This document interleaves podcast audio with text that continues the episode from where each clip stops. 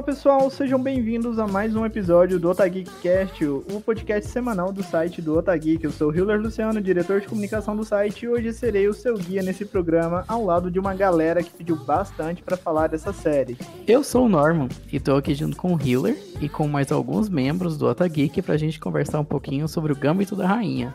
Eu sou a Bruna, podcaster aqui do Otageek, e vamos estar tá aqui para conversar sobre essa série maravilhosa e checkmate. Eu sou a Sabrina, sou colunista do, do Otageek também, e a gente vai falar um pouco sobre essa série super bacana da Netflix. Sou a Luísa, também sou colunista aqui do Otageek, e a gente está aqui hoje para falar dessa série que eu achei maravilhosa, com essa protagonista incrível, gênio do xadrez. Então é isso, vamos a, direto ao ponto, sem mais enrolação. Então vamos falar dessa série da Netflix que está dando o que falar e entrou nas graças da crítica e do público. O Gambito da Rainha ele conta a história da Beth Harmon, que é interpretada pela Anya Taylor-Joy, uma menina órfã que se revela um prodígio do xadrez mas agora, aos 22 anos, ela precisa enfrentar seus vícios para conseguir se tornar a maior jogadora do mundo. E quanto mais Beth aprimora suas habilidades no tabuleiro, mais a ideia da fuga, de uma fuga lhe parece tentadora. Vale citar também que é uma história baseada no romance anônimo do escritor Walter Tevis, Embora seja uma série de ficção, os conceitos do jogo e vários dos personagens ali mencionados são reais. A produção foi bem recebida pela crítica em parte por ser fiel ao ambiente e aos detalhes do jogo.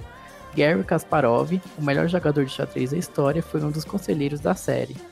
Então, isso é assim, muito fácil de notar no jogo. No jogo, não, na série.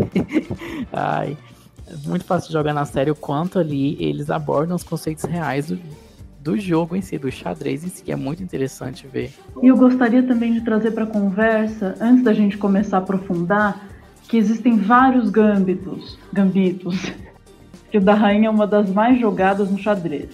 Ela se trata de uma abertura na qual você sacrifica um peão para acelerar o desenvolvimento das peças na partida. No entanto, os enxadristas jamais usam a expressão gambito da rainha, mas sim gambito da dama, que é como a peça é de fato chamada pelo jogador. Porém, entre outras razões, para que ao anotar os movimentos da partida não se confunda a inicial da peça com o R de rei. E outra coisa interessante também é que se você olhar o nome de cada episódio, você vai ver que eles seguem a ordem da batalha.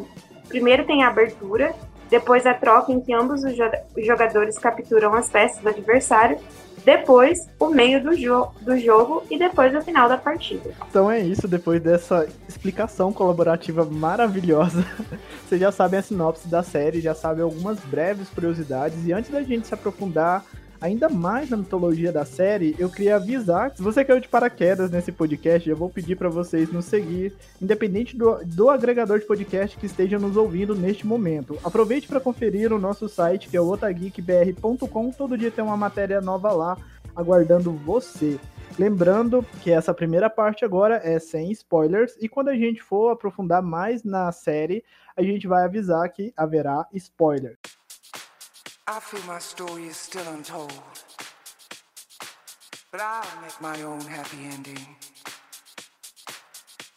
I guess I'd rather be alone than making do and mending.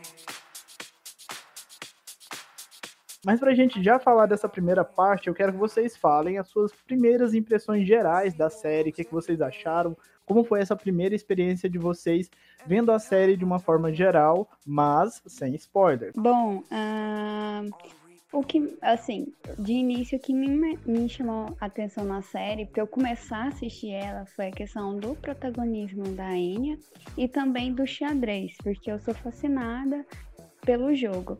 Uh, até participei de alguns, de alguns campeonatos. É, e isso me fez querer muito assistir a série. Uh, eu não tava sem pretensão alguma, tanto que assisti logo que foi que teve a estreia e não gerou um hype logo de início. Eu assisti e assim, eu achei ela profundamente bem feita. Eu ficava fixada nos episódios, assim, uh, eles, eles tinham um, assim, o, o, o episódio, ele, ele não era cansativo. o protagonismo da Enya é maravilhoso e ela é uma ótima atriz. Então, assim, para mim é uma série impecável. Momento revelação. Eu não imaginava que você era uma, uma fanática por xadrez, Bruna. Nossa. Pois é, eu tenho até medalhinhas. Gente, olha Me isso. Me contrata, Netflix. então, eu também ali, primeiro momento, eu assisti os dois primeiros episódios ali é, sem pretensão nenhuma. Eu li uma crítica, interessei pela série e eu fui assistir. A partir do terceiro episódio, eu fiquei assim vidrado na série. Eu também gosto bastante de xadrez e todo o aspecto abordado ali do jogo em si encaixou muito bem, junto com todo o drama da personagem.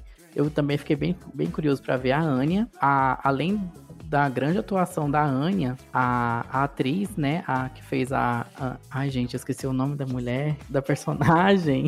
A Beth. A Beth, a Beth criança, a Isla Johnson, ela atuou muito bem. Eu fiquei de cara com a atuação da Isla. Ela foi incrível, a atuação ali delas no primeiro e segundo episódio ali, sim. Eu ficava, assim, muito cativado por ela. E foi, acho que a maior parte, assim, do que me fez vidrar na série foi a atuação ali, tanto da Isla como da Anya. Porque, nossa, elas é uma série incrível que elas carregaram muito nas costas. Eu adorei bastante. Ai, gente, eu caí de paraquedas nessa série, porque eu vi um burburinho assim nos grupos e aí eu fiquei curiosa. Eu não entendo nada de xadrez, inclusive, me desculpem, pessoal, mas eu não sabia que xadrez podia ser tão interessante. A série faz o xadrez parecer assim visceral. É, eu achei muito bacana. E o primeiro episódio é bem lento, não me prendeu tanto. Por aquele primeiro episódio, eu falei, ai, ah, gente, será que eu vou gostar? O pessoal tá falando tão bem. Mas assim, o segundo episódio foi, a partir de então, viciante eu não parava de assistir, todo dia à noite tinha que assistir. E eu fiquei muito triste quando a série acabou. E a, nem vou falar, né, da, da Anya maravilhosa, arrasou. Emmy Winner, com certeza. Então, eu assisti a série duas vezes. É, a primeira, desde a primeira vez eu achei a série incrível. Uma das coisas que mais me chamou a atenção foi a qualidade de produção, desde coisas como os cenários, o figurino, a trilha sonora, as atuações, com certeza. Eu achei as atuações assim um destaque é, muito importante da série. Tanto a Anya Taylor-Joy como a protagonista, quanto todos os outros, os outros atores. Estava todo mundo muito bem. E a série me prendeu desde o início. Eu comecei a ver e eu já, eu já tive que ver dois episódios. E aí eu já vi dois episódios de novo depois, e assim, então eu terminei o seriado, na verdade, bem rápido. Eu teria terminado mais rápido até, mas eu tava vendo acompanhada, e então eu acabei tendo que ver de dois em dois. Mas eu, eu fiquei assim, nossa, fascinada. Eu, eu, eu não posso falar que eu não conheço de, nada de xadrez, porque quando eu era criança eu participei do clube de xadrez. Apesar de que eu, mais, eu mal me lembrava disso, na verdade. Eu não lembro mais como é que se joga xadrez, inclusive. Mas eu tinha um interesse. E o que me fez ver a, a, o seriado, na verdade, foi uma mistura de ter esse interesse e eu olhei a capa e a sinopse e achei interessante. Mas eu não conhecia a atriz antes disso, foi a primeira coisa que eu vi com a Anya Taylor-Joy. E eu não e, e, é interessante que eu não lembrava como se jogava, então dá para dizer que mesmo quem não tem um maior conhecimento de xadrez, quem não sabe, quem não conseguiria acompanhar as partidas, ainda assim você acompanha bem o seriado, dá para entender tudo e segue sendo bem interessante. Não precisa ser nenhum conhecedor de xadrez, não precisa nem jogar xadrez para entender o que está acontecendo na série. Tanto que isso, isso é admirável para mim. Eu, eu acho que eles, eles conseguiram manter a série interessante, cativante, te prender na, na história, né? E mesmo assim, a adrenalina, nossa, nas competições eu ficava ansiosa se ela ia ganhar, você torce muito por ela. E então, assim, eles conseguiam manter, me manter interessada e, sabe, presa na série e entendendo o que estava acontecendo, mesmo sem conhecimento de xadrez. Então é isso, eu achei a série incrível, gostei muito. E essas foram as minhas principais impressões sobre. Bom, é, só para fechar aqui, eu concordo com o que vocês falaram. E o que me chamou a atenção da série, claro que é a Anya Taylor-Joy. Quem ouve esse podcast sabe que eu passo pano pra ela em Novos Mutantes. Qualquer coisa que ela faz, eu tô lá atrás passando um paninho, mesmo se não precisar, o que não, o que geralmente a gente não precisa. Mas eu gostei muito do ritmo narrativo da série. A série ela tem uma ambientação meio melancólica, daquelas séries que você vê, você tem um primeiro contato e você pensa assim, nossa, essa série ela é um pouco arrastada, ela é um pouco calma, só que é como vocês falaram, é totalmente ao contrário, chega a ser algo meio visceral, a forma que eles levam a narrativa no meio dos jogos de xadrez, e é algo que leva a sua ansiedade lá em cima, só que você não espera. E a forma que a série ela vai é, caminhando para isso é muito bacana, porque você começa o primeiro episódio é, ali conhecendo, sabendo quem que é aquela personagem, o que, o que forma aquela personagem, o que está ao redor dela.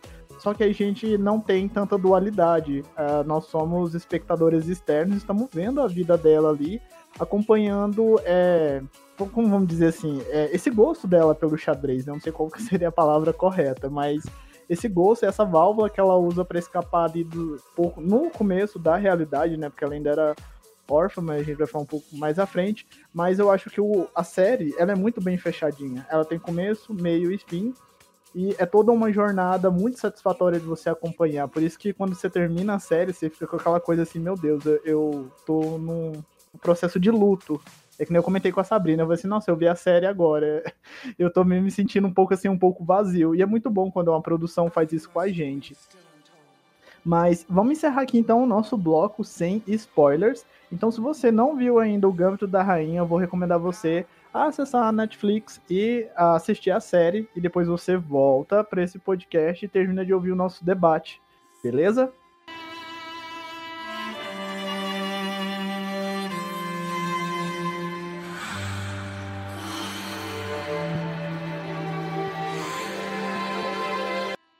Bom, agora que todo mundo já deu suas primeiras impressões, nós falamos um pouco uh, mais da série e da personagem em si, vamos aprofundar um pouco mais e vamos falar da parte técnica, das partes técnicas da série, o que vocês têm a dizer, o que mais chamou a atenção de vocês, vocês têm a comentar para os nossos ouvintes. A coisa que mais me chama a atenção é aquela peruca horrorosa. Gente, Netflix com tanto dinheiro, por que, que não compra uma lace bonita pra menina? Uma peruca mal feita, parece que é uma espiga de milho, eu não sei. E foi a coisa que mais me chamou a atenção logo de cara. Mas a série é muito boa, super bem editada, os planos da série são maravilhosos. Já, vai contando, assim, o jeito que ela é narrada é, te instiga, te deixa curioso. Uhum. Para continuar, porque você não sabe, por exemplo, o que aconteceu com a mãe dela, o que aconteceu com ela. Você desconfia, mas você só vai descobrir de fato quando, quando você assistir. Nossa, eu também quero comentar da mesma, da mesma parte ali da Sabrina. O figurino da série tá muito feio. Todo mundo ali tá usando umas roupas muito feias. Umas roupas, uma peruca ali que tá triste, viu? Netflix, dá uma olhada ali. Vamos tomar cuidado com, com os looks. Mas é, também adoro. Desculpa, continua. Eu vou te falar, Bruna. Pode terminar, gato. Não, pode falar, depois você termina. Não, eu ia comentar que até que eu não achei o figurino feio, não. Eu achei assim, eu acho que eles que, quiseram dar um pacto de início lá no orfanato, que o visual era bastante feio mesmo. Foi meio que proposital. Depois ela vem com. Depois, quando ela começa a ganhar os campeonatos, a ganhar os, a, o seu dinheiro lá, ela começa a ter uns figurinos bem bonitos. Eu também queria comentar sobre essa questão da peruca.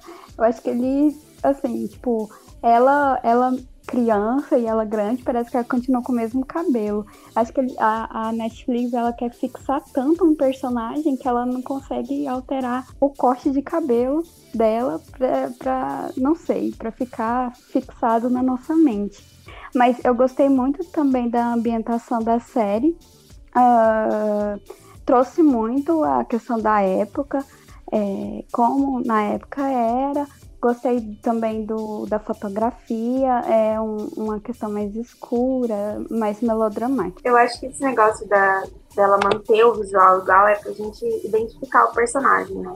Eu nem reclamo tanto da, das roupas, porque imagino que por causa da situação que ela estava, então não tinha como ela viver uma vida luxuosa. Mas é que nem a Bruna falou, depois que ela começa a ganhar os campeonatos, ela vai montando looks que são lindíssimos, inclusive, eu queria. Mas, gente, pra mim a peruca não deu. Engraçado, é... a peruca pra mim não incomodou muito, não. É, eu, eu percebia que era uma peruca, mas eu gostei do cabelo dela e é, não, não foi uma coisa que me incomodou. Agora, em relação ao figurino, isso eu, só, eu sinceramente só tenho elogios, porque no começo eu sinto que eles quiseram muito passar essa questão da uniformidade, né, homogeneidade do abrigo, na época orfanato, né? Em como eles, como todas as meninas eram vestidas da mesma forma, por exemplo, eu achei muito simbólica, muito triste, né? Aquela cena que a diretora do orfanato vira para ela e fala que vai queimar o vestido dela, que a mãe dela tinha feito. Isso é uma coisa muito forte, né? Uma criança que acabou de perder uma, uma mãe, a única figura parental dela, né? É, e tudo que ela tinha no corpo era uma roupa com o nome dela bordado, ou seja, uma coisa muito pessoal, né? Muito um objeto mais, é, nossa, me surgiu a palavra agora, um objeto de afeto, de certa forma. E, é, e eles vão lá e imediatamente descartam isso. Tudo que é, tudo que torna ela ela, tudo que é mais pessoal, mais diferente, é descartado, né? E ela tem que se tornar igual às outras meninas. Então é dado aquele uniforme, que inclusive é muito feio. E nisso eu concordo com vocês, é feio mesmo. Tudo no, no abrigo passa essa, essa sensação de ah, desgraça, né? Uma, uma, certa, uma certa angústia. Não, não é uma sensação boa, não. E, e eu acho interessante que, para mim, ela continuar com esse figurino mais ou menos parecido quando ela é adotada, mostra é, é para mostrar a negligência da mãe dela de início, da, da Elma. Essa questão de que ela adotou a menina por semanas e ela não percebeu que ela não comprou roupa para a menina. O marido dela, que era completamente alheio a tudo e até uma pessoa desagradável, né? Ele não se importava com a menina. Ele nota que a menina está com as mesmas roupas do orfanato e a própria Beth, ela nunca pensaria em comentar nada sobre, porque ela não lembrava mais como era uma vida fora de um orfanato, praticamente, né? Então ela nunca, eu imagino que ela já estava tão grata por ter sido adotada, por estar numa casa dela, ter um quarto confortável, não dividir cama com ninguém, quarto com ninguém, que ela nunca teria imaginado de virar para eles e falar, oh, vocês não vão me comprar uma roupa? Então, assim, isso me chamou muita atenção. E quando vai passando o tempo e ela, e ela vai ganhando os campeonatos, é que nem vocês falaram. Aí eu achei as roupas dela, na verdade, fantásticas. Inclusive, invejei. Achei, achei o figurino muito bonito, muito bem feito, é, bem direitinho, assim, da época. E achei chique. Sobre a questão da peruca, eu não, eu não sei se é porque eu não reparo, mas para mim não incomodou, mas é porque eu nem, se brincar, eu nem sei a diferença bem quando que é uma peruca ou não, eu não, não presto atenção nisso. Mas a questão do figurino, pra, pra época em si, eu achei ok, eu achei legal, tanto como a ambientação. Mas eu li em algum lugar, eu não lembro a fonte dessa informação, mas parece que as roupas dela vão progredindo conforme ela vai é, ascendendo no xadrez. Então cada roupa dela representa uma peça no tabuleiro de xadrez, tanto que tem hora que a maquiagem dela complementa isso para poder expor que ela está representando determinada peça. E aí no último episódio, ela ela se impõe como a rainha mesmo. Ela está, aquela roupa dela representa uma peça de uma rainha. Depois eu vou ver se eu acho esse artigo. Talvez a gente veicula lá no site Acredita a Fonte, mas eu achei muito interessante isso. E uma outra, um outro ponto técnico assim que eu achei interessante é a simetria da série. Todos os enquadramentos que eles têm em relacionado a quando tem mais de um personagem no ambiente. Por exemplo, ela tá lá na casa dela lendo o livro no sofá e a mãe tá lá no fundo arrumando a casa. A mãe, assim, a, a, é, a nova mãe dela, né? E aí chega o cara, ele sobe as escadas, assim, tudo tá no mesmo ambiente. Eu acho tudo muito simétrico, até durante as partidas que ela faz, ou então quando ela tá com outros personagens em série. Então é, ela foi uma série que ela foi pensada, muito bem pensada antes de ser feita, durante a sua execução e durante a sua pós-produção, tanto que a Netflix e os criadores eles pegaram orientações de jogadores reais de xadrez. Se eu não me engano, o melhor jogador do mundo prestou consultoria para eles para ver a série. E aí ele afirmou que a série é o mais próximo que alguma produção já chegou para mostrar a realidade dos campeonatos de xadrez, como que é a emoção de estar tá lá, como que é aquela imersão e como são os reais problemas que às vezes a gente não sabe mas ah, os problemas que estão expostos na, na personagens e nos outros personagens perpetuam até hoje, principalmente a questão do machismo também no xadrez que existe até hoje, né? Eu acho também aquela uh, primeiro destaque para a atriz Mirim, que ela é maravilhosa, ela entregou tudo todo o elenco da série tá maravilhoso, mas as crianças no começo ali do episódio, elas trazem uma sensação de, de felicidade, né, de esperança no meio daquele ambiente meio deprimente, porque o orfanato delas é deprimente, é tudo muito escuro. E é legal que ela vê aquilo que ela. É, como é que eu vou dizer assim? Eu vi também a sensação de perigo. Por exemplo, uma criança desce sozinha no porão e lá tem um idoso. A, a gente tem tanto esse senso de alerta de perigo que logo a gente pensa, nossa, é muito perigoso para ela. Só que às vezes não, esse perigo não tá ali. Naquele porão escuro, deprimente, só tem um idoso que realmente quer jogar xadrez e que vai ensinar ela a jogar xadrez. Eu gosto muito que a série ela brinca com isso. A gente pensa que ela tá na boca do leão, mas na verdade não tem perigo algum. Tanto que em outros episódios isso acontece inúmeras vezes e a gente sempre fica temendo pelo pior e o pior não acontece. Eu acho isso muito bacana. Não, eu concordo com você, tanto que quando eu tava assistindo, quando ela entrou a primeira vez no porão e apareceu o, o Mr. Mr. Scheibel, eu vou admitir que eu achei que, que ele ia ser um um abusador. Alguma coisa assim. Me, me, passou uma. Eu não sei se é minha área de atuação, mas me, me passou uma sensação muito de que algo ia acontecer, que nem você falou, sabe? Eu não sei se é uma paranoia minha, mas eu fiquei com a impressão de que foi intencional mesmo. É, realmente. Tanto que ele é muito sisudo, né? Ele, ele tem aquela expressão, ele olha para ela, no, especialmente de início, ele olha para ela com umas, umas expressões muito sérias e não de desdém, mas de é quase como se ela estivesse irritando ele, a presença dela. Então, uhum. eu fiquei achando que ia acontecer alguma coisa também. E o que você fala do, do orfanato, realmente, né? E, gente, a gravidade deles darem calmantes para as crianças, né? Tanto que eu, eu, acho que em parte também foi por isso que eu achei que ia acontecer alguma coisa mais grave, justamente porque eu já achei tão grave é, o dar drogas para as crianças para acalmá-las, né? Fica parecendo que está querendo acobertar alguma coisa ali, né? E a seriedade disso, né? Tanto que você vê, leva a uma, a, um, a uma dependência de substâncias lá no futuro. É, é uma, é uma coisa super séria. E o jeito, tanto que ah, você vê que se torna uma um consenso entre as crianças e os adolescentes, quando a Jolene vira para Beth e fala, ah, toma só à noite antes de dormir, é, eu até me perguntei por que, que elas não estavam jogando fora né, o remédio, mas pensar que aquilo era uma realidade tão dura que talvez né, não descartavam os remédios porque os remédios ajudavam, né, de certa forma. É, realmente, essa questão do remédio em si, é, o que eu acho muito bom nessa série é como a série ela anda de acordo com que a história foi. Uh, igual a questão dos calmantes na época era liberada esses medicamentos. E tanto que o orfanato usava disso para poder tá acalmando lá as crianças e tudo. E a série andou de acordo, porque mais futuramente foi proibido esse medicamento e a Beth ela começou a conseguir esses medicamentos somente com a receita. Ela, essa série ela é muito minuciosa, ela anda bem de acordo com que a história foi, não tem uma questão de furo no roteiro.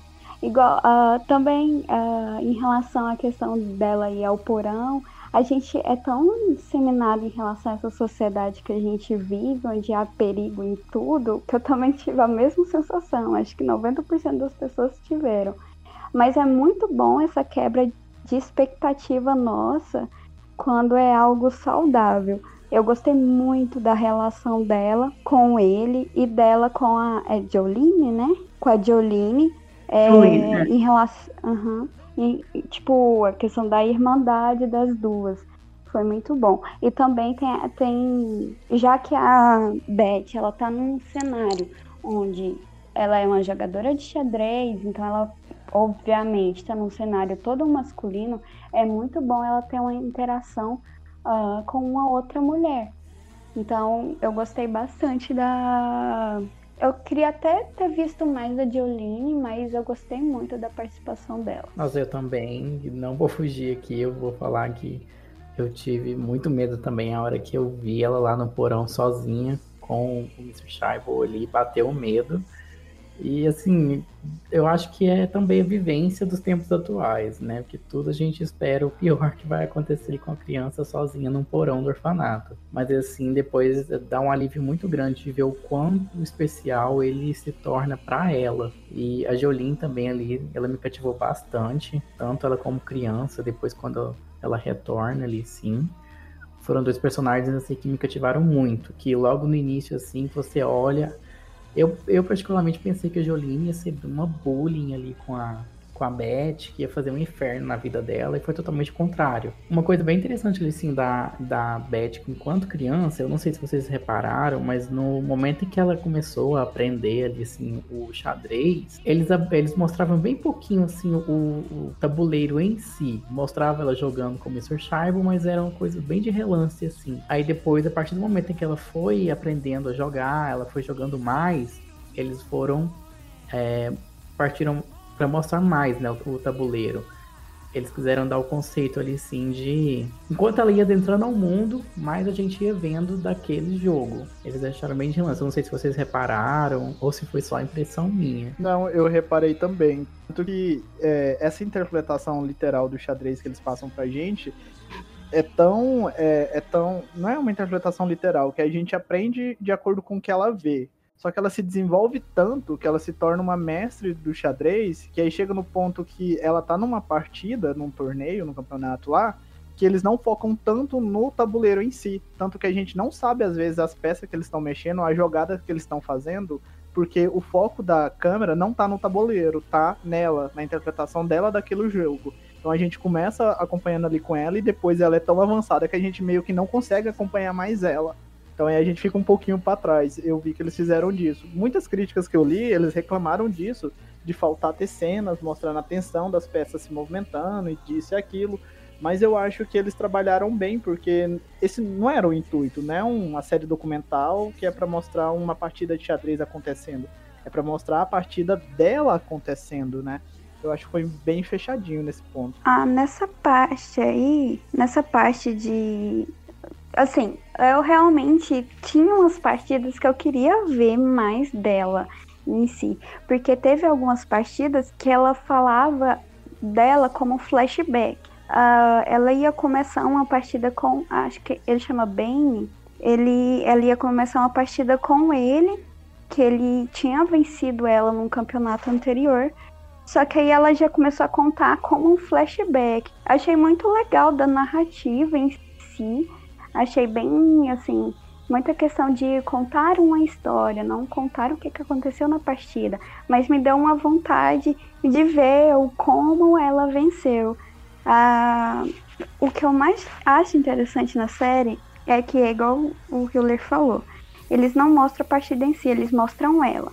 Toda vez que ela tá numa partida e se sente superior a seu adversário, ela acaba vencendo ela tem muita questão de, de eu acho que ela não venceu o, russo lá por assim o russo mais cedo uh, porque ela sempre se infer, inferiorizava a, é, inferior, inferiorizava para ele. Uh, eu acho que a série quis deixar isso muito evidente. Quando ela se sentia superior, ela vencia. Como teve uma partida contra aquele. Ele era bem jovem, é que tinha uns 13 anos, e ele começou a, a não subestimar, é, assim, superestimar ela. Ele estava jogando seriamente contra ela. E eu vi que ela começou a ficar abalada, tanto que a partida foi pausada para acontecer no dia posterior. Tanto que no outro dia ela já estava fazendo a partida de uma maneira com que ele se sentisse inferior a ela e ela conseguiu vencer. Mas com o risco de soar repetitiva, eu também fico muito medo de quando ela ia lá no, no porão, assim, fiquei meio aterrorizada. Mas ainda bem que não aconteceu nada. E eu acho também que esse negócio do xadrez da, dos remédios foi uma forma dela escapar da realidade que ela estava, que era uma realidade muito triste, muito difícil. E, mas por um lado eu também é, achei que, igual o Norman falou, que a Jolene seria uma, uma espécie de bullying dela. E pelo, pelo jeito que ela foi logo apresentada na série, né? Que ela já estava fazendo uma bagunça. Mas eu achei ótimo eles não, não terem colocado ela dessa maneira. E que elas ficaram super amigas depois. Eu também gostaria de ter visto mais sobre a personagem.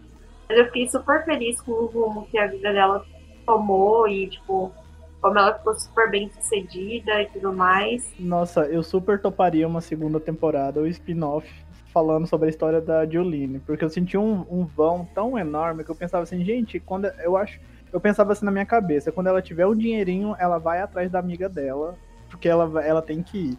Só que aí, só no final do arco da jornada dela, já que a gente tá falando de spoilers aqui, a gente percebe que ela não, ela não, como é que eu vou dizer assim, não que ela não ligava, mas que ela não percebia o real valor das pessoas que estavam do lado dela. Tanto que eu já vou jogar lá no final já. Meu baque maior é quando ela desce lá no porão e reencontra a fotinha lá do, do senhorzinho que ajudou ela a jogar. E aí ela percebe que ela nunca agradeceu ele, que ela nunca foi atrás dele e que ele guardava uma admiração e um amor de anos ali que tava lá no porão, que era o primeiro lugarzinho que eles tiveram contato. Aí, quando eu vi isso, quando ela pegou a fotinha, eu desabei, que aí eu comecei a chorar tanto. Eu acho que eu tava assim, tudo. Tinha muita coisa acumulada da série, assim, carga emocional. E aí eu não aguentei. E aí eu reparei que ela também era assim com a Juline e com todas as relações dela. Tanto que aí eu acho que ela passa a ver a, o mundo ao redor dela de outra forma. Tanto que a, o encerramento dela é totalmente ao contrário. Se antes ela focava só no objetivo dela, no que é, se ela vai ganhar ou perder, ela deixa de se importar com isso e vai se importar com as pessoas, com relações, mesmo que essas pessoas não sejam alguém que ela conheça. Então ela meio que ela passa por um arco de redenção é completo em relação a isso. Mas é, puxando aqui o gancho pra gente, pra gente falar desses outros personagens, é, o interessante é que toda personagem feminina da série que tem contato com ela, não existe nenhum momento a rivalidade feminina, que já é tão trabalhada e tão imposta que a gente já espera que a Jolene vai fazer bullying, ou a gente já espera que a madraça possa ter um pouco de ciúme dela, ou a gente sempre fica com assim, meu Deus, vai acontecer algo assim.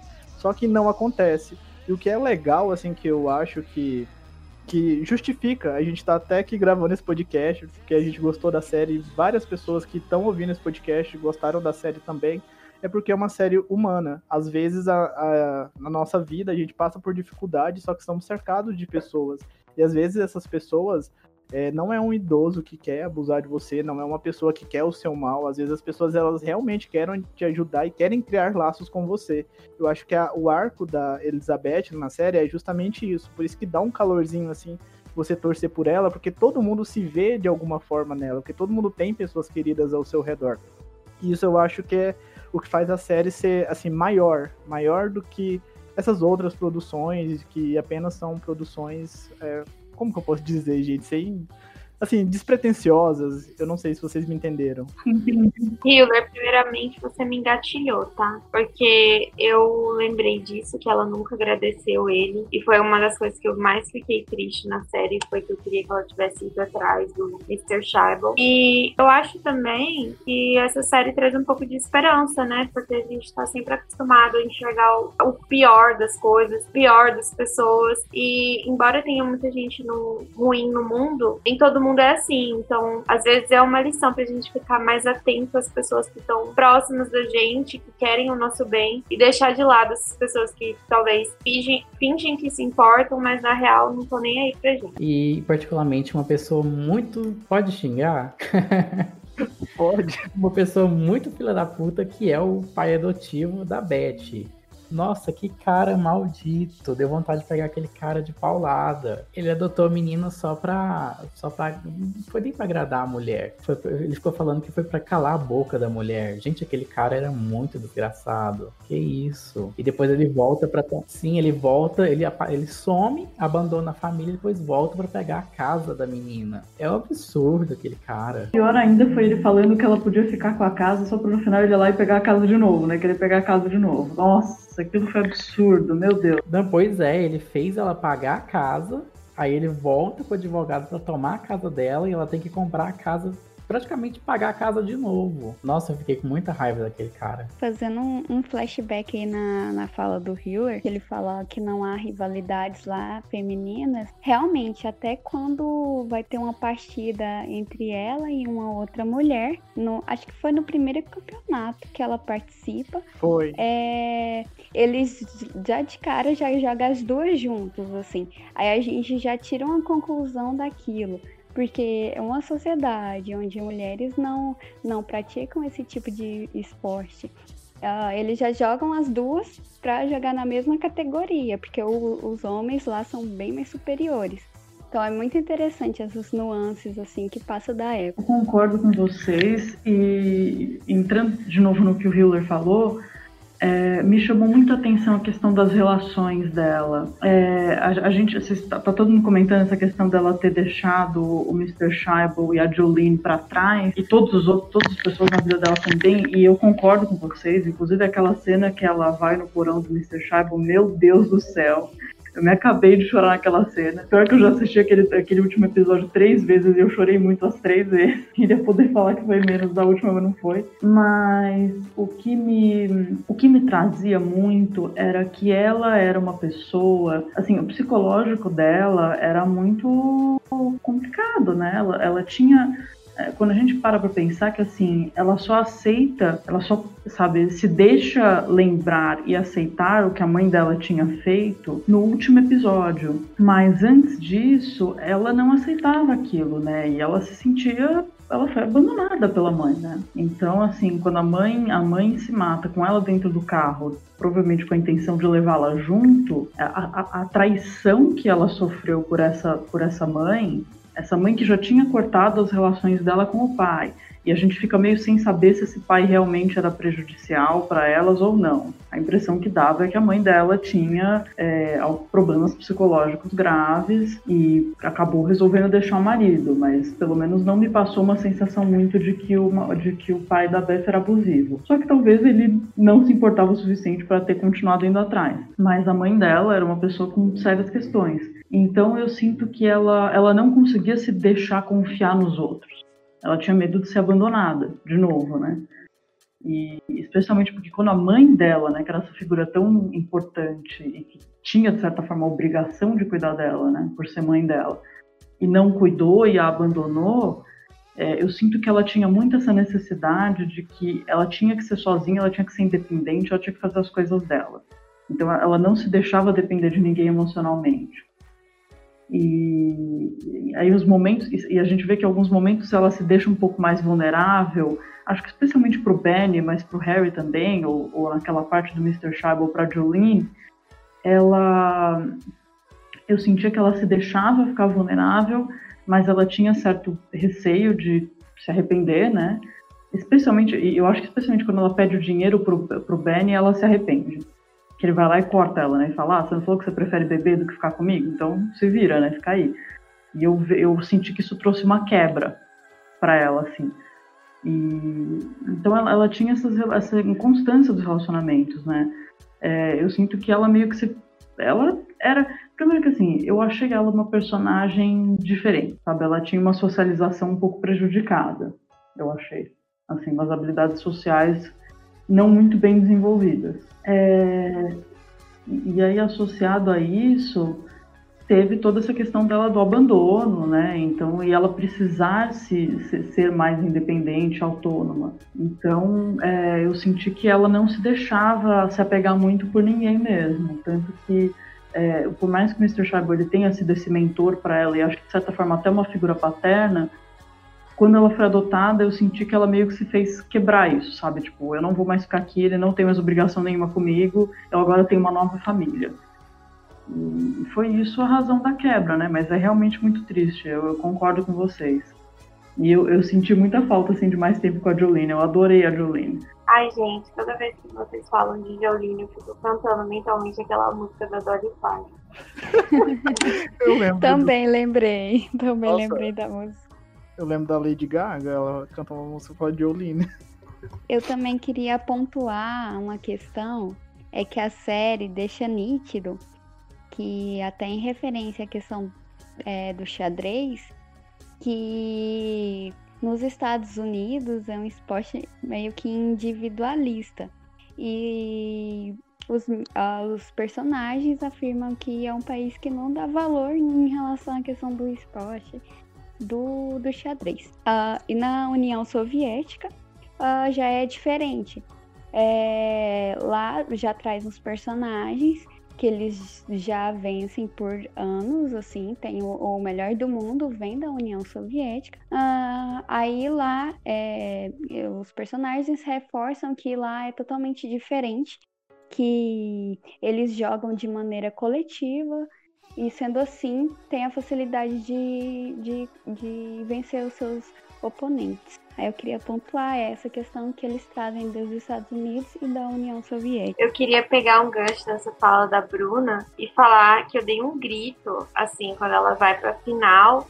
E aí o Benny liga para ela e ele tá com todos os colegas, assim, que ela já enfrentou, aquele menino que, que era o, o, primeiro, assim, grande, que ela enfrentou, que eu esqueci o nome dele, que ele queria namorar com ela e ela não deu muita bola.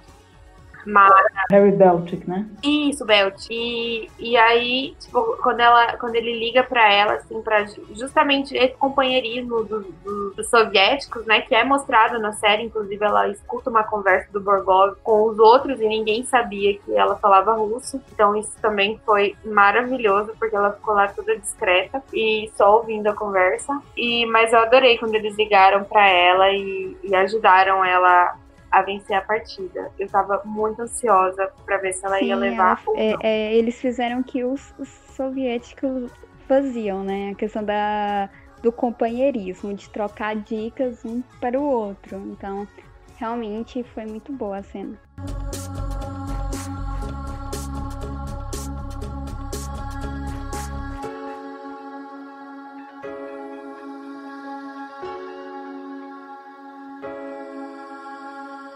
Sim, eu acho que nessa cena que mostrou que ela, a ficha dela realmente caiu, que ela era uma pessoa amada, né? Por mais que, por mais muitos momentos da série ela tá sozinha e a gente sente aquela solidão dela, a gente vê ela numa casa sozinha, limpando a casa lá, você fica assim, meu Deus, coitada, mas a partir desse outro momento, mais no final do episódio, a gente vê que tem todo mundo ali, todo mundo passou de algum ponto na história da vida dela, simpatiza por ela e torce por ela, inclusive as pessoas que perderam para ela, e isso eu acho muito bem trabalhado na série, a questão da perda, né, de como que eles veem essa perda, que aquela menina que foi derrotada por ela lá no começo, quando ela vê ela lá depois, anos depois, ela fala: Não, eu fiquei muito feliz. Eu conto com meus amigos até hoje que eu fui derrotado pela, pela Elizabeth. Eu acho isso muito legal a série em momento nenhum ela usa de estereótipos tóxicos que a gente está acostumado a ver em qualquer representação na indústria cultural e isso surpreende a gente bastante por ela ser bem, é, como dizer assim, bem crua, né? Mas pra gente não ficar aqui por quase uma hora só pagando pau da série, vamos falar um pouco dos pontos negativos, né?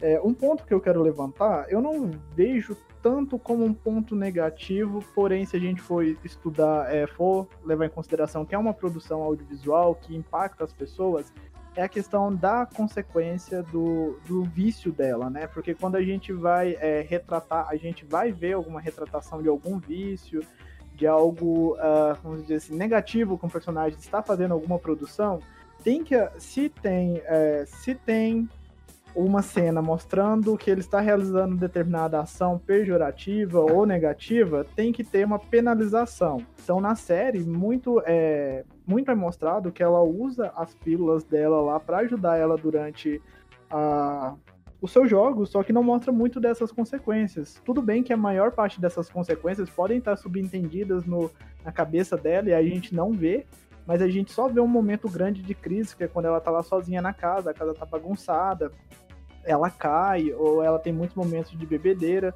só que nunca tem tantos momentos de consequências explícitas. Só que, se a gente for olhar a série de uma forma geral, a gente vê que a série não é sobre isso, não é uma série para, ah, vamos é, conscientizar sobre os vícios, sobre drogas. Não, a série é a jornada dela da vida dela. Então, é, não é 8 e 80. Eu entendo muito bem essa crítica que a maior parte da crítica e da audiência levanta de não ter essa conscientização, mas eu vejo que ela é enxuta. Eu só não acho que ela sofreu o bastante, ou então a gente não viu bastante. Eu não sei se vocês concordam comigo, mas o que, que vocês acham disso? Vou fazer uma réplica. então, em relação a, a essa, eu, eu, eu acho que eles, quis fazer uma, uh, eles quiseram fazer uma analogia sobre a questão da confiança dela. Porque ela se sentia mais confiante quando ingeria a questão dos, dos calmantes. Porque ela conseguia ver as jogadas assim, de, ela conseguiria elevar a sua mente, digamos assim. Uh, eu acho que foi relacionada muito à questão da confiança dela. Ela só se sentia confiante quando bebia. Mas aí, ao decorrer da série, a gente pode notar que ela vai deixando de lado e vai se tornando confiante por si só. Tanto que no final do episódio ela, acontece, ela consegue ter aquele deslumbre, que ela tem aquela imaginação, aquelas jogadas que ela imagina, sem a necessidade das drogas. É a primeira vez que aquilo acontece. Então acho que era muita questão referente à questão da confiança, uma analogia à confiança dela. Eu não não julguei muito por isso, tanto que até as bebidas alcoólicas que ela ingeria sofria consequências sim, porque ela, ela ficava debilitada, ela perdia sua confiança e ela posteriormente perdia. Então, uh, eu não vi como um ponto negativo. Seria um ponto negativo alguém que não levasse muito em consideração sobre a questão que ela, da confiança em si que ela depositava em uma droga. O que eu pensei em relação a isso que vocês comentaram, eu, eu na verdade estava pensando em comentar sobre essa questão do vício dela antes mesmo de falar dos defeitos, porque foi uma crítica que eu vi que foi muito feita à série, só que eu não concordo muito porque eu enxerguei o vício dela como uma outra forma, de uma outra forma. Porque, é, para mim, isso não era um, uma, uma daquelas histórias de redenção sobre o uso de, de álcool e drogas, que é aquela coisa de que o personagem ele tem que ir pro fundo do fundo do fundo do poço, é uma grande tragédia, alguma coisa assim, tipo, quase morrer, uma overdose, uma coisa assim eu senti que não era sobre isso. Primeiro que a, a, droga que ela usava, na verdade, não era tão pesada, né? Eu, eu acho que isso também tem que ser comentado. Ela não estava usando nada que nem uma cocaína, um crack, uma coisa assim, heroína. Ela estava usando um calmante. Ele, ele tem aí uma dependência química, mas eu, eu senti que a dela era mais psicológica, na verdade, química. Mas por mais que ele tenha aí uma dependência química, é, não é uma coisa no mesmo grau. Eu, eu, sinto que ele não altera tanto, por exemplo, o humor, essas coisas, quanto essa, essas outras drogas. Então, assim, por exemplo, não teria como ela estar tá fazendo coisas super impulsivas ou, sabe, perigosas por causa da, da, desse medicamento, porque não era uma droga desse estilo. É, mas não só isso, como para mim a questão dela com o uso desse medicamento era muito, tanto uma questão que nem a, a Bruna falou sobre a falta de autoconfiança dela, quanto por uma outra questão, muito solidão. Eu sentia que ela, ela era muito sozinha e ela se sentia muito abandonada. Tanto que a partir do momento que ela, que ela vê todos os amigos à volta, ela se sente mais amparada. Tanto que quando Towns, eu acho o Towns, inclusive, uma figura bem importante para ela, né? O único amor dela, praticamente, maior, nesse, nesse, nessa jornada dela toda. Quando o Towns vira para ela e aparece lá e dá um apoio, ela vira para ele e fala: Ah, eu preciso do medicamento. Ele vira para ela e fala: Você precisa mesmo? E ela vira e fala: Não. Sabe, tipo, ah, tá bom, é, eu tô ganhando mesmo. É, aquilo, aquilo me pareceu muito importante. Tipo, toda, quando ela. O que me chamou mais atenção foi que ela lembra ela, sabe, ela, ela para para pensar em toda aquela questão da mãe dela, né, do acidente do carro, de carro, logo antes da última jogada dela. E para mim é, é, justamente esse simbolismo. Ela precisava, quando chega a Jolene e faz ela ter aquela jornada pro orfanato, confrontar as memórias dela sobre o Mr. Scheibel, que ela está pensando cada vez mais sobre a, na, sobre a mãe dela, quando a gente vê que ela está se enterrando mais no, no álcool e está usando mais medicamentos, ela estava muito fixada nessa questão da mãe dela, né, da morte da mãe dela. Então, para mim, é, a razão que ela não precisa chegar tanto para o fundo do poço com as drogas era justamente porque ela estava ela tava tão fixada, tão usando tantas drogas, porque ela estava fixada nessa questão da mãe dela mal resolvida e essa questão da solidão e da, da falta de autoconfiança dela. A partir do momento que ela tem uma quebra disso, ela confronta essas questões dela, ela vai pro trailer, ela conversa com a Jolene, ela se deixa lembrar do que a mãe dela fez e aceitar aquilo, eu senti que ela não precisou mais. Sabe? Tipo, ela, ela não precisou ter esse fundo do poço, porque ela confrontou as questões dela antes dela chegar nesse fundo do poço. Ela foi forçada pelos, pelos, pelos, pelos as pessoas que ela tinha próxima a confrontar essas questões. Então, foi isso que me chamou a atenção. É... E eu até acho que ela sofreu, sim, consequências. Quando, quando ela, ela vai naquela partida com o Borgos, na França, e ela tá assim, nossa, de uma super ressaca, eu super senti que aquilo prejudicou ela. Sabe? Foi, foi aquele simbolismo. Ela fala que ela vai dormir cedo, que ela não vai fazer nada, mas aí a. a acho que era a Chloe, né? Cleo. A, a Cleo vira pra ela e fala assim: ah, não, vamos lá, o bar é muito legal. E ela desce.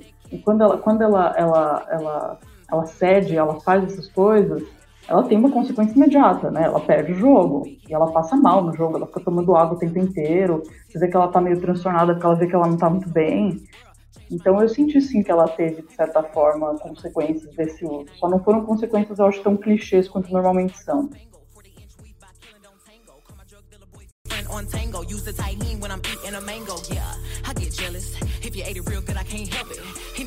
Caso todo mundo já, já comentou aí sim, deu uma fechada, né, no, nos pontos negativos ali que eles viram e tudo. Eu também vi esses mesmos pontos. É, eu só queria comentar que no caso ela realmente assim, ela não usava drogas tão pesadas e assim, bebidas e tal. E eu acho assim que quem mostrou o dano de, de ter um vício, né, foi a mãe dela que morreu de hepatite. E é todo, até que ela falou assim: ah, você não acha que essa doença é devido ao álcool? E ela continuava bebendo, bebendo e sempre ali é, se mostrava doente e tudo. Então eu acho que quem mostrou esses danos ali acabou sendo a mãe dela. Eu também acho que não foi assim um ponto negativo essa questão de vícios e tudo. Eu acho que eu mesmo, assim, eu não vi ponto negativo dentro da série. Eu, eu vi mais pontos positivos mesmo. E você, Sabrina? Bom, eu concordo com tudo que vocês falaram, essa questão do abuso de substâncias, né? E um ponto negativo que eu já falei, vou falar de novo, foi que realmente eu gostaria que outros personagens tivessem voltado, tivessem é, é, aparecido antes, mas tudo bem, valeu. É, essas problemas, né, não tiram o mérito da série, que é maravilhosa, que mesmo que uma pessoa não entenda de xadrez, que é o meu caso, eu consegui acompanhar a série sem problemas. E eu só queria acrescentar uma coisa que não é negativa, mas eu queria falar do olhar da atriz. Gente, essa atriz tem um, um olhar penetra no fundo da tua alma. Ela é muito boa. Eu sou cadelinha Bem-vindo ao fã clube de cadelinhas da Anya Taylor-Joy. É, assim, só pra gente fechar essa parte, eu também concordo com vocês. Eu só trouxe é, esses comentários pro podcast porque durante o meu processo de pesquisa eu vi muitas críticas levantando isso como pontos e tal, esperando ver uma versão eufória de xadrez, só que a proposta da série não é essa. E como o Norman disse, eu acho que para quem esperava esse arco de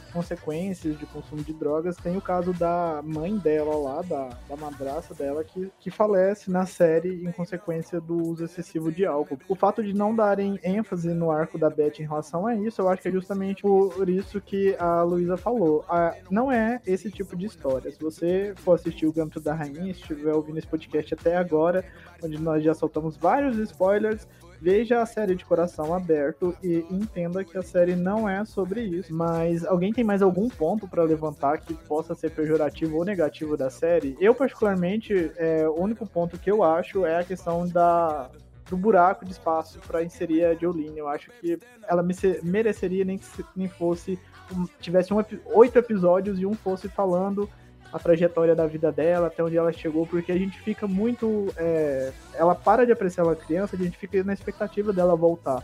E quando ela volta, a gente nem espera que ela ia voltar, só que você quer mais da personagem.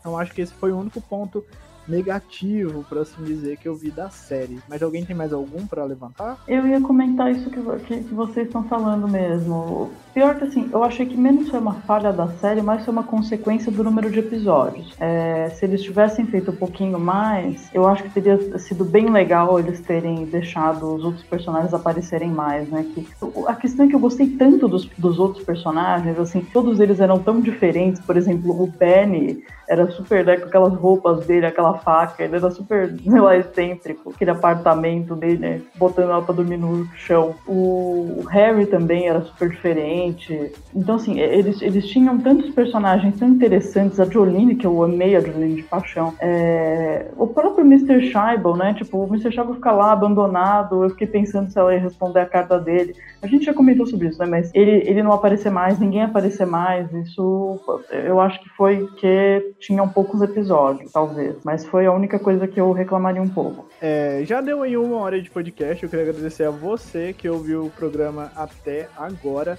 Depois conta lá nas nossas redes sociais o que você achou da série do Gambito da Rainha. Lembrando que ela ainda está disponível no catálogo da Netflix. Vamos encaminhar aqui para o encerramento e eu vou passar agora para a Bruna. Não, então eu queria só puxar um gancho do que vocês acharam do finalzinho aí da série. Após ela conseguir vencer. É... Eu esqueço o nome dele, alguém pode me lembrar? O Borgov. Hã? O Borgov.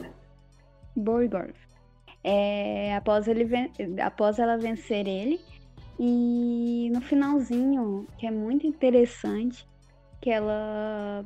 Eu só queria até puxar um gancho que ela tinha pedido, né, ajuda para para a federação lá dos Estados Unidos, eles não concederam só apenas um acompanhante para ela. E no final, quando ela consegue vencer o acompanhante, é, ele fala que ela tem várias entrevistas, que ela vai no primeiro voo e ela desce do carro e decide ficar por lá mesmo, pela União Soviética. E ela decide ficar por lá e, e pronto, assim finaliza a série. É, eu gostei muito desse finalzinho, viu que ela, ela gostou daquele lugar, porque é um lugar onde realmente respeita a questão do esporte, que eles têm um, têm um carinho especial. E então aí ela sente isso. Então ela resolveu ficar lá. Aí eu queria puxar um gancho, é, ver se vocês assim concordariam numa segunda temporada ou algo do tipo. Eu acho que uma segunda temporada, assim, eu não vejo muita necessidade, apesar de, de, eu ter adorado ali, assim, a série, achado maravilhosa. Eu acho que ela terminou bem do jeito que terminou. Ela terminou muito bem fechadinha. Eu acho que uma segunda temporada teria perigo de cometerem muitos erros no roteiro, tentando prolongar. Eu acho que ela terminou muito bem do jeito que terminou. O final ali, assim, conseguiu ser épico da maneira que foi não precisaria de uma continuação. Concordo com você, Norma. Eu acho que o que está finalizado não pode ser estragado. Eu tenho até medo de, de mexer numa série assim que foi tão bacana do início ao fim. E eu só queria tirar uma dúvida, gente. Alguém sabe me responder por que, que o Borgov estava com aqueles agentes da KGB? Então, ele estava com eles para ele não fugir, porque tinha, tinha. Isso é uma questão, na verdade, histórica. É, quando os atletas da União Soviética iam competir, ou mesmo não só atletas, por exemplo, é, quando os profissionais iam para congressos internacionais, coisas assim, e eles saíam da União Soviética, é, se tinha o perigo de fuga deles fugirem para o país em que eles estavam, por exemplo, para os Estados Unidos. E por isso tinham os agentes em volta, eles tinham uma certa vigilância para que não ocorressem essas fugas. É, eu gostei muito do final, eu achei bem fechadinho, que nem vocês falaram, que nem a Sabrina ou a Norma falou. Eu acho que se é prolongar, pode estragar. Porém, é algo que eu disse lá no começo desse podcast. Esse final, ele para mim, ele foi muito simbólico porque ela é, realmente ela passou a dar valor às pessoas que estão ao redor dela, mesmo quando são pessoas que ela não conhece, ela passou a ver, a ver elas, a ver o que elas estão fazendo ali. Por isso que eu acho que ela encontra de vez a sua humanidade depois daquela vitória. E aquela vitória que era o que ela sempre quis, acabou que se tornou algo é, que não, não que eu vou dizer que não tem importância, mas que não é algo que era tão grandioso como ela achava que seria. Tanto que para ela caminhar ali na praça, vendo os velhinhos jogar xadrez, era, é, ela estampou um sorriso de felicidade muito maior do que durante a vitória dela. Então acho que ela realmente se encontrou com o personagem ali naquele momento. E eu achei muito bom ela encerrar o arco dela solteira, sem nenhum daqueles caras que ela ficou no passado. Porque a todo instante eu ficava assim, gente, ela vai terminar com algum deles. Porque eles estão forçando demais esse chip, esse vai e volta, esse bate e volta. E aí eu fiquei tão feliz, assim, finalmente acabou aí, longe dos machos. Tem um, tem um que ainda tá lá, né? Mas tá longe da maioria deles. Ela vai jogar xadrez com os velhinhos ali na praça a vida toda e assim tem que ser. Mas a dona Netflix é bem safada e se deu dinheiro, ela vai tirar mais leite da vaquinha, né? Então não se sabe, talvez a gente pode se surpreender com uma segunda temporada aí, mudando os rumos da série, mas a gente não sabe. Ah, e agora, agora que você falou do Towns, me veio aqui. Gente, o Towns era gay? Eu, eu, eu acho que fiquei sim. entender. Eu acho que aquele cara era namorado dele, né? Que apareceu no quarto. Pois é, sim. Eu tam... Quando ele apareceu, quando aquele outro cara lá apareceu, eu fiquei assim, gente, será que ele é? Aí é. até que a Beth fez uma cara assim de hum, perdi. eu falar isso Ai. Eu tava chupando ela. Gente, eu boiei. Com a menina, com aquela, como é o nome dela? Clio. Ah, era que eu mais tava chupando, porque o único casal possível. Nossa, assim, eu senti o, o, a energia delas, assim, no ar. Desde o primeiro contato, eu já tô assim, gente, bora lá, né? Bora lá. Tanto, tanto que eles dão, elas ficam, mas eles nem dão ênfase nisso, mas é bem um, uma relação líquida ali. É, pois é, eu, eu concordo com vocês, porque, nossa, todos os caras tinham, tinham uns problemas tão complicados, né? Nossa, o Ben era super esquisito, é, eles, eles transando e ele vai lá e fica falando de xadrez bem quando corta o clima ele bota ela pra dormir no meio do chão. O Harry também era super, né, travado, complicado. É, uma pena, né? Porque o Towns era o melhorzinho, era o mais bem resolvido. Não uma pena, né? Claro, ele tinha o relacionamento dele lá, mas a questão é que assim, por que, que não podia ter um outro hétero que fosse bem resolvido, né? Porque senão ela ia ficar com um cara, né? Meu Deus, o Ben e o Harry era triste a situação. E não há homens para ela nos Estados Unidos. não há homem. A Clio eu gostei também. Achei uma personagem tão interessante quando ela apareceu, tão diferente. Gostei dela. E, mas é o que vocês falaram. Agora, em relação ao final, eu, eu amei. E assim, eu, o que eu achei lindo, nossa, eu, eu juro, eu, eu assim, me emocionei. Quando ela ganha do Borgov, quando ela ganha primeiro do senhor antes do Borgov, aquele campeão é, soviético mais, mais idoso, quando ela ganha dele e quando ela ganha do Borgov, e eles super assim abraçam ela, parabenizam ela. Nossa, eu achei aquilo tão lindo, especialmente porque o Borgov ele tem essa imagem tão severa durante a série. Eu até ficava tipo, nossa, gente, se eu estivesse jogando contra ele, eu já tinha morrido porque é a cara que ele fazia. Então, assim, então quando ele vai lá e ele meio que derrete aquele gelo e ele abraça ela, etc. Nossa, eu achei lindo aquilo. E é, é bem o que vocês falaram, o Hiller acho que comentou sobre isso, de que todos eles perdem, muitos deles perdem bem, de certa forma, sabe? Tipo, eles encaram a perda como uma coisa, tipo, a, a, a, a derrota como uma coisa, tipo, admirar o oponente. Eu achei isso muito interessante. E eles dois, assim, admirando ela, eu achei muito bonita essa cena. Em relação a ela ficar na União Soviética, eu admito que eu não interpretei tanto assim. Eu, eu mais interpretei como ela não querendo de novo é, fazer as vontades dos outros ideológicas. Tipo, quando, por exemplo, quando aquele pessoal cristão quer que ela que ela fale de Deus e etc. no meio do, do, do, do jornal ou quando o, o, o agente lá americano vira para ela e fala que eles querem que ela fale como ela nunca se sentiu tão feliz de ser americana do que estando na União Soviética, sabe? Eu sentia que assim ela lutava contra essa contra essa questão de ela ter que passar, ela, ela ser forçada a fazer comentários mais ideológicos, mais políticos, religiosos. Eu vi, eu vi isso mais como ela se opondo a isso do que ela realmente tipo ia ficar na União Soviética. Enfim, mas realmente ela encontrou a humanidade dela, ela, ela deixou de ser solitária, sozinha. Eu achei isso tudo muito bonito. E em relação a ter uma segunda temporada, Ah, é muito complicado, porque ao mesmo tempo eu queria muito, porque eu amei a série, eu não queria que acabasse nunca, mas eu tenho receio. O livro acabou, eles usaram todo o material, não sei o que, que eles poderiam trabalhar numa segunda temporada, então, assim, eu ao mesmo tempo queria muito uma segunda temporada, mas eu não queria porque eu tenho muito receio. Bom, gente, se você ouviu esse podcast até aqui, eu quero agradecer do fundo dos nossos corações, do meu coração. É, mais uma vez, se essa é a sua primeira vez ouvindo o nosso programa, se você gostou desse nosso bate-papo, convido vocês a ouvirem os nossos outros podcasts. Eles estão disponíveis em todos os agregadores e acessarem o nosso site, que é o otageekbr.com. E agora eu vou deixar o pessoal se despedir de vocês. Então, é isso aí, galera. Adorei fazer esse podcast maravilhoso sobre essa série maravilhosa aí. Então, se você não assistiu ela, assista, vale muito a pena.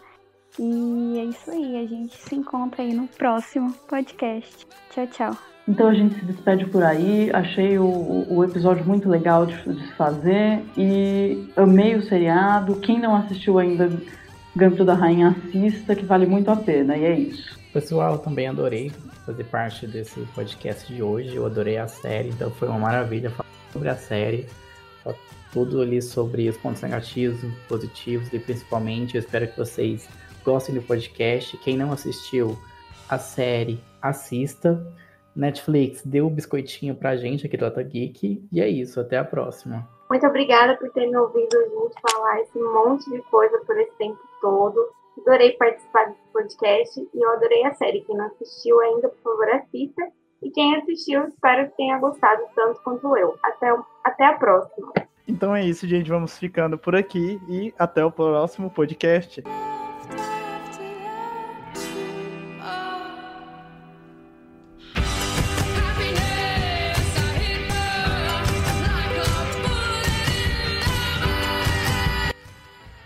Você acabou de ouvir o Otageekcast, o seu podcast de jornalismo cultural, com apresentação de Hiller, Bruna, Norma, Sabrina e Luísa, sendo uma produção do site otageekbr.com.